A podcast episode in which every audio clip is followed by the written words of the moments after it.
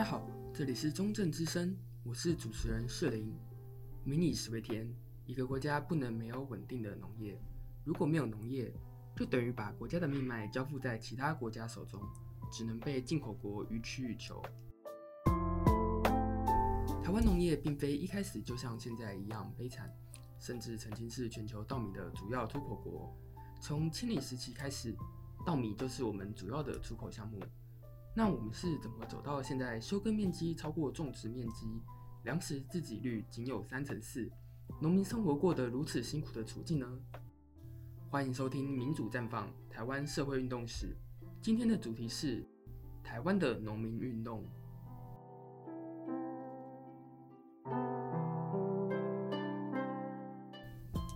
一九八七到一九八八年是台湾农民运动最激烈的两年，从一二零八。三一六、四一四、四二六、五二零都有上街抗争的记录，其中又以五二零造成最严重冲突。上街的主要导火线皆为政府开放美国农产品进口，低价产品进入市场，使本土农产品价格崩跌。农民辛苦一年，结果血本无归。希望政府能稍加限制美国产品的进口，留给国内农民一口饭吃。可惜始终没得到正面回应。在开始讲农运之前，先补充些背景。影响台湾农业最深的两个人：中华民国政府以及美国政府。一个负责制定政策，一个影响政策。让我们先从美国讲起。美国对于台湾的政治影响力非常严重，从韩战结束开始，一路到现在都是如此。前几个礼拜才在讨论美猪美牛进口，大家还记得吗？为了不同政治目的，像是早期为了美元支持反攻大陆。现在是为了换取执政的稳定，不受对岸所威胁。台湾的各种产业都曾是谈判桌上的筹码，而农业则是最常被牺牲的一口。但政府当然不会明讲，而是透过各种特别的宣传口号掩盖事实真相。我们接下来还会看到很多例子。韩战开打后，美元开始，项目非常多元，包括啊，军事、电力、交通。其中又以基础建设最为主要，大家现在所熟悉的石门水库、中横公路、西螺大桥，都是当时美元的产物。同时，美方为了解决自己国内生产过剩的小麦，也打着中美合作的口号进军台湾。国民政府喊着“多吃面，少吃米”，或是“北方人能长得高，就是因为多吃面食”，鼓励台湾人民从米食改吃面食。产生明明是个不产小麦的岛屿，却大量销卖小麦的怪象。小麦不够怎么办？美国大哥会卖你啊！乖乖把钱掏出来买。那那多出来的稻米怎么办？政府以低价收购后，帮你卖到国外去。卖出国很好啊，只是钱进到的是高官的口袋里，还美其名是累积外汇。然后等八零年代，台湾米外销过多，影响美国本地米食，美国开始限制台湾米的出口。政府又开始喊口号，推动米食运动，同时辅导农民转作，这是何其怪哉啊！脱脂奶粉也是类似情况。当战后婴儿潮停止，生育率下降，美国的奶粉公司为了解决卖不出奶粉的困境，透过政府的帮助转销台湾。中华民国政府也配合宣传喝奶粉比较健康，母乳是过时象征等口号，其实就只是帮美国奶粉公司打广告而已。但等到二十一世纪的现在，母乳又回到主流了。而六零年代，我们朗朗上口的进口导向、出口地带，以农业培养工业、以工业发展农业等口号出现在日常生活中，这其实也是掩盖了台湾农民的悲歌。事实上，是以牺牲农业来培养工业。当时，美国国内劳力价格提高。美国企业需要一个便宜的劳动市场来生产他们的产品，台湾身为他的小老弟，又有不错的人力资源，自然成为了他的一个好选择。于是要求中华民国政府提供人力、土地，协助企业设厂。但劳动力不会凭空出现，那要从何而来呢？答案就是农民。国民政府透过各种严苛的政策，逼迫农民弃农从工，抛弃过去耕作的农田。进入劳动市场充当便宜的劳动力。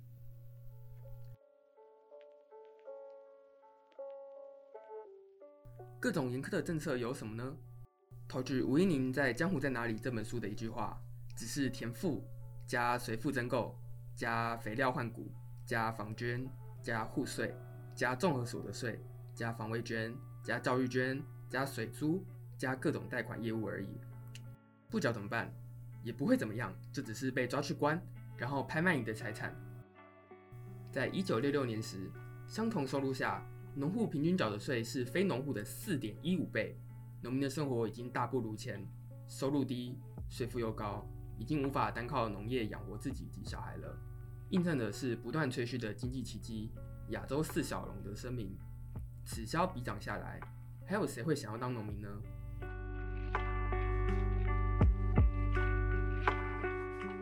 种田活不下去了，有些农民开始进行转型。转做经济作物，转做鱼塭，或是转做塑胶，转做违法工厂，连带而来的就是工业废水大量排放至农间，污染原本的良田。而这时政府在做什么呢？时任台湾省主席、有着农业经济背景的李登辉，推动示范村八万农业大军，推动农村的观光以及农业子弟就读专科学校。但是谁决定谁是示范村，或是谁可以当农业大军呢？由农会决定，看似是推动农村建设，实际上只是用以笼络农会以及相关经济人士作为选举的庄脚，废水什么的之后再处理就好。这也是初期农民也常参与环保运动的原因。而过去社会大众认识农民困境的管道十分有限。戒严时代下，报章杂志掌握在政府手里，知识分子文章是少数了解农民的管道。一九七零年代左右，文坛上出现了一干关心农民与劳工的左派作家，包含陈英珍、黄春明、王拓等人。他们关怀生活在底层的人们，刻画他们生活的艰辛，被称为乡土文学派，与银中雄、鹏哥、余光中的现代文学派产生对抗。终在一九七七年产生了所谓的第二次乡土文学论战，其中隐含着左派社会主义思想对抗右派自由主义思想的意味。这同时也是社会主义进入台湾乡村的一个显现，于五二零农民运动之后的分裂埋下伏笔。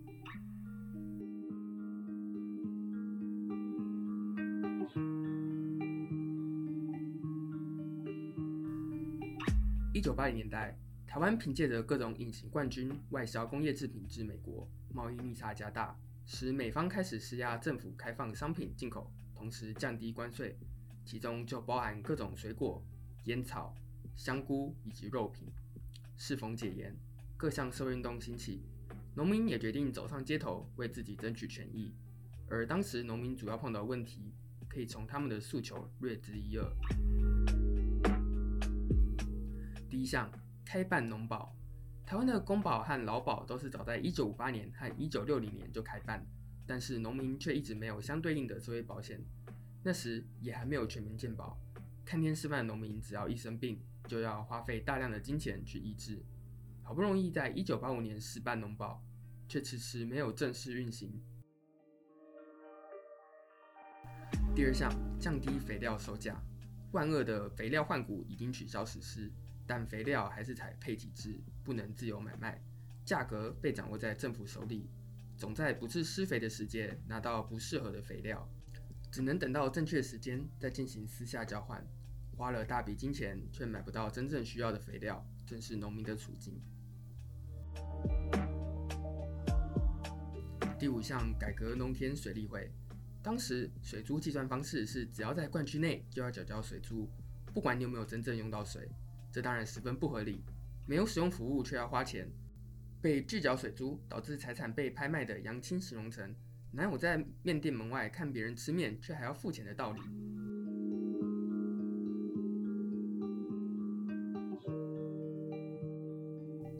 一九七八年十二月八日，农民们上街了，这是在日治时期二林蔗农事件后的第一次农民街头运动，原本预估参与人数为四千人。但没想到，当天来了超过一万人，现场人山人海，举着反美帝的旗帜标语，喊着“台湾不是美国的殖民地”，希望政府能听听农民的心声，保护自家的国民。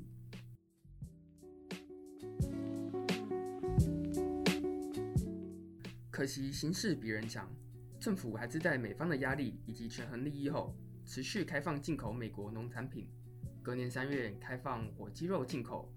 三月二十一日，金农进行游行，前往美国在台协会总部，群众气愤难耐。时任国贸局局长萧万长还被金农丢的鸡蛋弹袭，大家可以去找影片看，不是丢一颗或两颗，是好几十颗同时飞过去，旁边的护卫根本挡不住。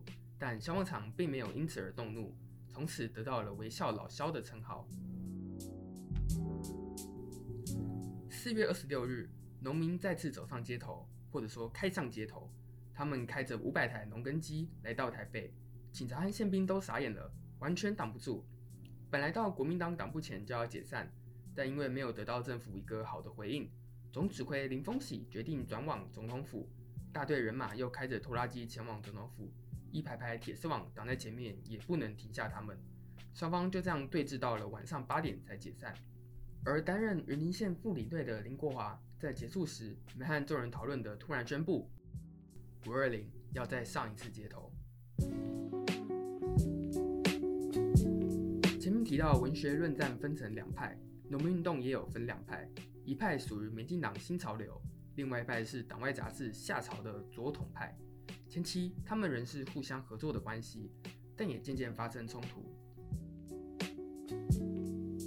林丰喜是左统派，林国华是民进党新潮流，两人属不同派系。两派互相引为竞争关系，想要争夺台湾农民运动的主导权。五二零运动其实林丰喜不太支持，主要是反对林国华的突然行动，且觉得当天一定会出事。民进党希望搞大声量，国民党也不会让农民继续乱下去，所以他并没有积极动员他们的成员去参加五二零，认为这是民进党新潮流在抢舞台、抢话语权，是英雄主义，不是为了农民好。他们的主要支持者是宜兰、台东以及三县的果农。林国华他们也不太喜欢林丰喜，认为林丰喜胆小怕事。本来说好四二六各出一千人，当天林丰喜却只带六十人来，认为他们不敢和国民党起冲突。主要支持者为云嘉南的稻农与菜农。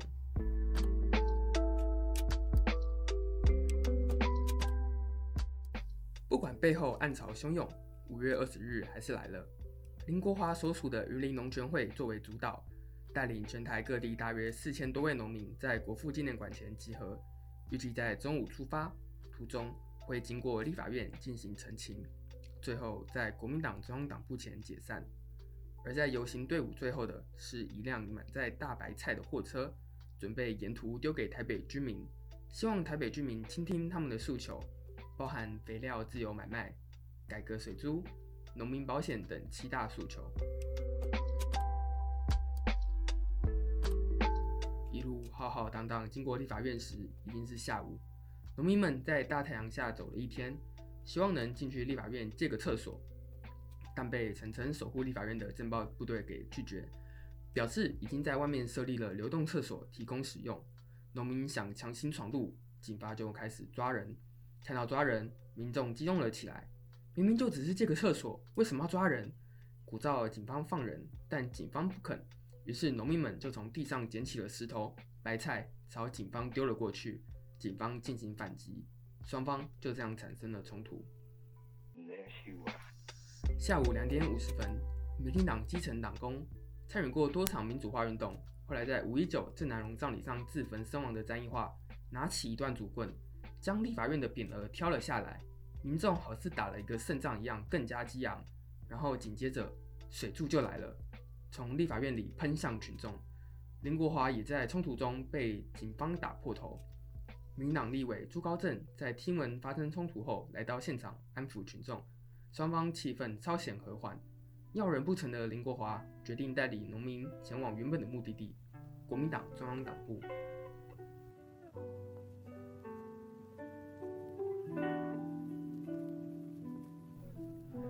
本合法申请的游行路线上已经布满了骏马铁丝，镇暴水车也已经就定位待命。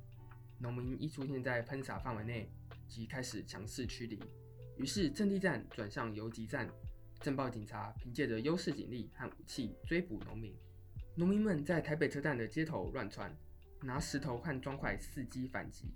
但这时，担任运动副总指挥的陈景松发现，有一个形迹可疑的民众走进附近的工地，搬了两大袋铁片出来，和周围群众说：“拿这个丢警察。”陈景松怀疑这是国民党惯用手段，派遣黑道分子或是情治人员混入抗争群众中，鼓鼓噪他们与警方产生冲突，作为强力镇压的借口。一被拆穿，那人即马上逃走，溜之大吉。晚上，镇压还在持续。透过媒体的报道，全台都知道发生了强烈冲突。台大、政大、东吴的学生们前往现场展开静坐，用意并不是支持农民行动，而是分隔县警以及农民，希望能停下冲突。但是，区区大学生在警方眼里又算是什么呢？凌晨一点三十五分，政暴县警无视静坐学生。直接重装踩在静坐学生的背上，越过他们，继续抓捕群众。且这时他们进行的是无差别攻击，不管你是农民、学生、记者或是围观群众，都是抓起来就打，没有再客气手软的。无数的群众受伤，送进邻近的台大医院。冲突终在凌晨六点左右结束。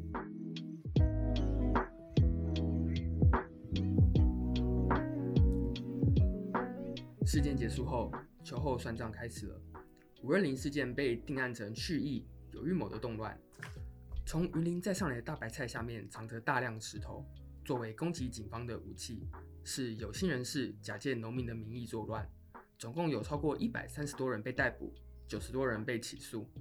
不止检方以此理由进行起诉，主流媒体也是凭此进行大肆的宣传。这时，中研院和清大、交大的十一位教授组了两个调查团。希望厘清事情的真相，还给被逮捕者一个公平公正的审判。调查主轴锁定的正是是否真的是像检方所说，农民们从云林再运石头前往台北街头进行冲突。邱黄生是一个普通的农民，过去从来没有参加过农民运动，这次是受朋友所托，从云林再送大白菜前往台北支援游行。根据检调的说法，邱黄生在载满大白菜后，前往云林二仑公墓，独自一人将大白菜卸下。两个小时内，搬运了将近一吨的石头，上货车后，再以大白菜进行掩盖，前往台北参与游行。调查团发挥实证精神，真的前往公墓进行实验。发现一人能在一小时内搬运两百公斤就已经十分吃力，更何况邱黄生仅有一人，且是深夜，还要再将大白菜搬下再搬上，而且一路上这么多检查站，怎么可能都没有发现下面的石头？很明显，当时的口供不符合真实情况。调查团在七月三十一日公布了调查报告书，证明检方起诉的不合理，但这并没有影响到判决。邱黄生依旧被起诉判刑。日后访谈时，邱黄生说出当年真实情况：早在五二零当天，开着菜车前往虎尾交流道集合时，就被虎尾分局长拦下来检查，叫他不要开车上台北，说上头已经说了会抓人，这趟多少钱，他直接补给自己。邱黄生回答：合法申请东西，自己也没做坏事，凭什么抓人？而且这是他答应别人的事情，一定要去。检查过后，还是驱车北上。游行路上有些老农民走不动了，邱黄生还让他们坐上去休息。他开车载着他们走。如果有石头，他们怎么坐得下？冲突发生后，他也没有逗留现场，把车子留下，搭着夜班车回到云林了。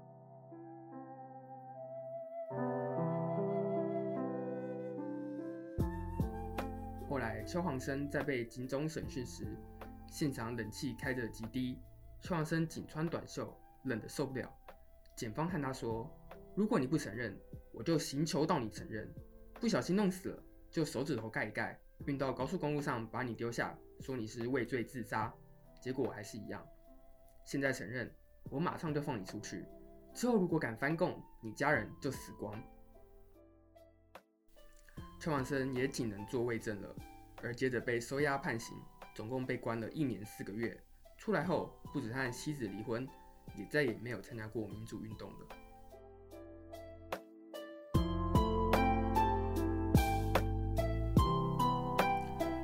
农民运动在五二零后分裂成两派，左统的农民联盟以及新潮流的农权总会各自为政。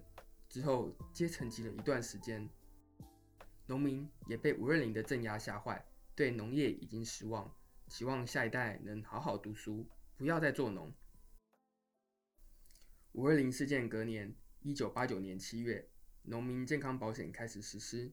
一九九五年合并在全民健保之中。同年，老农津贴开始发放，而农退、农民除金退休条例也在今年立法院三读通过，农农民的基本生活终获得保障。五二零运动被誉为二二八后冲突最严重的一场抗争，同时改变了很多人的一生。当初的七大诉求，经过三十年，现在仍有两项未达成。农民的处境距离一般劳工阶级还是有段差距。农业受限于美国依旧严重，休耕面积再创新高，这些都显示其实我们还有很多能做的事情。农民过去的牺牲，成就了今天的台湾。那今天当我们发达了，也是时候回去帮助他们了。上就是第二集的民主战况。下一集我们来讲台湾的主人——原住民族。他们是全球南岛语族的发源，有着独特且完整的传统文化。但当不同的统治者来到台湾，他们被奴役、被污名、被丑化，文化和语言都逐渐消失。他们是怎么找回，或者说试着找回自己最初的模样？下期我们来聊聊台湾原住民族运动的故事。民主绽放。下周见。